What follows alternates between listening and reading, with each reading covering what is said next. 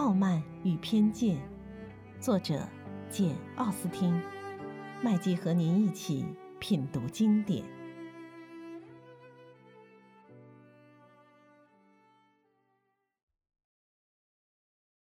第三十七章。第二天上午，两位先生离开了 Rossins。Collins 先生待在门房附近，等着给他们送行。回家时带回来一条好消息，说是经过刚才在 Rossins 的别恨离愁之后，两位先生看上去身体非常健康，精神也挺饱满。随后他又赶到 Rossins 去安慰凯瑟琳夫人母女。他回到家里，又得意非凡地带来凯瑟琳夫人的口信，说老人家觉得心里沉闷。切望他们大家和他共进晚餐。伊丽莎白一见到凯瑟琳夫人，就不禁在想：她当初假如愿意的话，现在倒要成为夫人没过门的外甥媳妇了。再想到那样一来，夫人会多么气愤，她又禁不住笑了。她会怎么说呢？她会怎么表现呢？伊丽莎白觉得这些问题颇为有趣。大家首先谈到了 Rossins 少了两位嘉宾。不瞒你们说，我心里难受极了。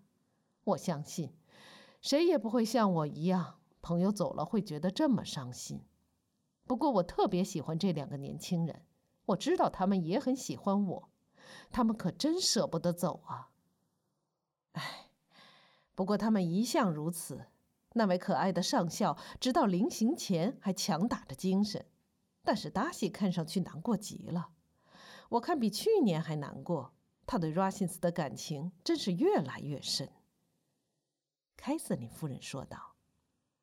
说到这里，寇尼斯先生赶忙恭维了一句，还暗示了一下原因。母女俩听了都嫣然一笑。吃过饭以后，凯瑟琳夫人说：“贝尼斯小姐好像不大开心。”并且立即断定，她准是因为不愿意马上就回家去。接着又说道：“如果真是那样的话，你得给你母亲写封信，求她让你在这里多待些日子。寇尼斯夫人一定非常喜欢你和她作伴儿。”多谢夫人的好心挽留，伊丽莎白答道：“可惜我不能接受你的盛情。我下星期六一定要进城去。”哎呦！那样一来，你在这儿只住了六周啊！我原指望你能待上两个月。你没来之前，我就跟寇尼斯夫人这么说过。你用不着走得这么急，贝内的太太一定会让你再待两周的。可我父亲不让我待，他上周写信来催我回去。哦，只要你母亲让你，你父亲当然会肯的。做父亲的向来不把女儿放在心上。你要是能再住满一个月，我就可以把你们两人中的一个带到伦敦，因为我六月初要去那儿待一周。道森既然不反对驾四轮马车，那就可以宽宽敞敞地带上你们中的一个。说真的，假使天气凉快的话，我倒不妨把你们两个都带上，反正你们俩个头也不大。凯瑟琳夫人说：“你太好心了，夫人。不过我想。”我们还得按照原来的计划行事，伊丽莎白答道。凯瑟琳夫人也就不便勉强。寇林斯夫人，你得打发个仆人送他们走。你知道，我一向心直口快，两个年轻小姐孤单单的乘着一车赶路，真叫我不放心。这样做太不像话了。你千万得派个人送送他们。我最看不惯这种事儿。对于年轻小姐们，我们总得根据她们的身份，恰当的保护她们，关照她们。我外甥女乔治安娜去年夏天到拉姆斯盖特去的时候，我非要让她带上两个男仆不可。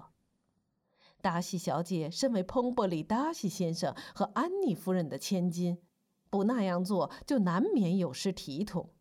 我特别留心这类事情，你应该打发壮去伴送两位小姐，寇林斯夫人。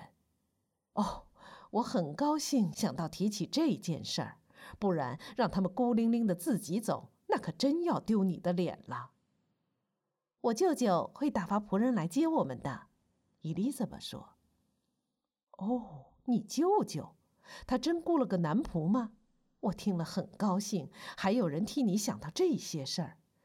你们打算在哪里换马车呢？哦，当然是布鲁姆里了。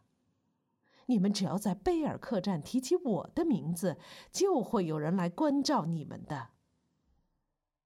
关于他们旅程的事儿，凯瑟琳夫人还有许多话要问，而且她并非全是自问自答，因此你还得留心去听。不过伊丽莎白反而觉得侥幸，不然的话，光顾着想心事，倒会忘记了自己当时的处境。有心事应该等到独自一个人的时候再去想。每逢独自一个人的时候，伊丽莎白就会尽情的想个痛快。她每天都要独自散散步，一边走一边尽兴的回想着那些不愉快的事情。达西先生那封信，伊丽莎白都快要背出来了。她研究了每一句话，对写信人的情感时冷时热。一想起达西那笔调，伊丽莎白现在还义愤填膺。但是，一想到以前如何错怪了他，错骂了他，他又气起自己来。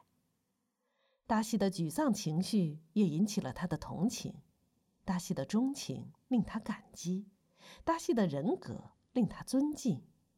但是伊丽莎白却无法对达西产生好感。伊丽莎白拒绝达西以后，从来不曾有过片刻的懊悔，她压根儿不想再见到达西。伊丽莎白以往的行为经常使她感到烦恼和懊悔，家人的种种不幸缺陷更叫她懊恼万分。这些缺陷是无可救药的，父亲对这些缺陷只是一笑置之。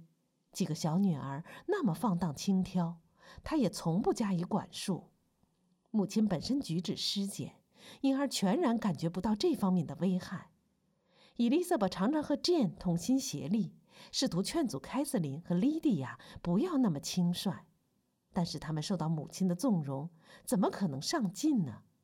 凯瑟琳性情懦弱，容易动气，完全听着莉迪亚摆布，一听到姐姐们规劝便要冒火。莉迪亚固执任性，大大咧咧，姐姐们的话她听也不要听。这两个妹妹既无知又懒惰，还爱慕虚荣。梅林顿一来个军官，他们就要去勾搭。再说梅林顿与朗伯恩相隔不远，他们便一天到晚往那里跑。伊丽莎白还有一桩主要心事，那就是替 Jane 担忧。达西先生的解释使他对宾利恢复了以往的好感，同时也越发感到 Jane 损失之大。事实证明，宾利的钟情是真挚的，他的行为是无可指责的。万一要指责的话，顶多也只能怪他盲目信任他的朋友。Jane 遇到一个各方面都很理想的机缘，既可以得到种种好处，又渴望获得终身幸福。只可惜家里人愚昧无知，行为失检，把这个机遇给断送了。想起来，让人多么痛心。伊丽莎白虽说一向性情开朗，难得有意气消沉的时候。但是，一想起这些事儿，加上渐渐认清了威克姆的真面目，心里难免受到莫大的刺激，因而连强作欢颜也几乎办不到了，这是可想而知的。伊丽莎白做客的最后一周里，Russins 的宴请还和他们刚来时一样频繁，最后一晚也是在那里度过的。凯瑟琳夫人又详细问起了他们旅程的细枝末节。指示他们如何打点行李，又再三敦促他们如何摆放长礼服。玛瑞亚心想，回到房里一定要把早上整理好的箱子打开，重新整理一番。两人告辞的时候，凯瑟琳夫人纡尊降贵的祝他们一路平安，并且邀请他们明年再到亨斯福德来。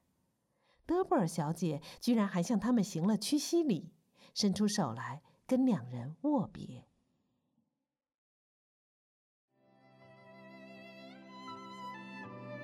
品读经典，体味人生，欢迎订阅收听。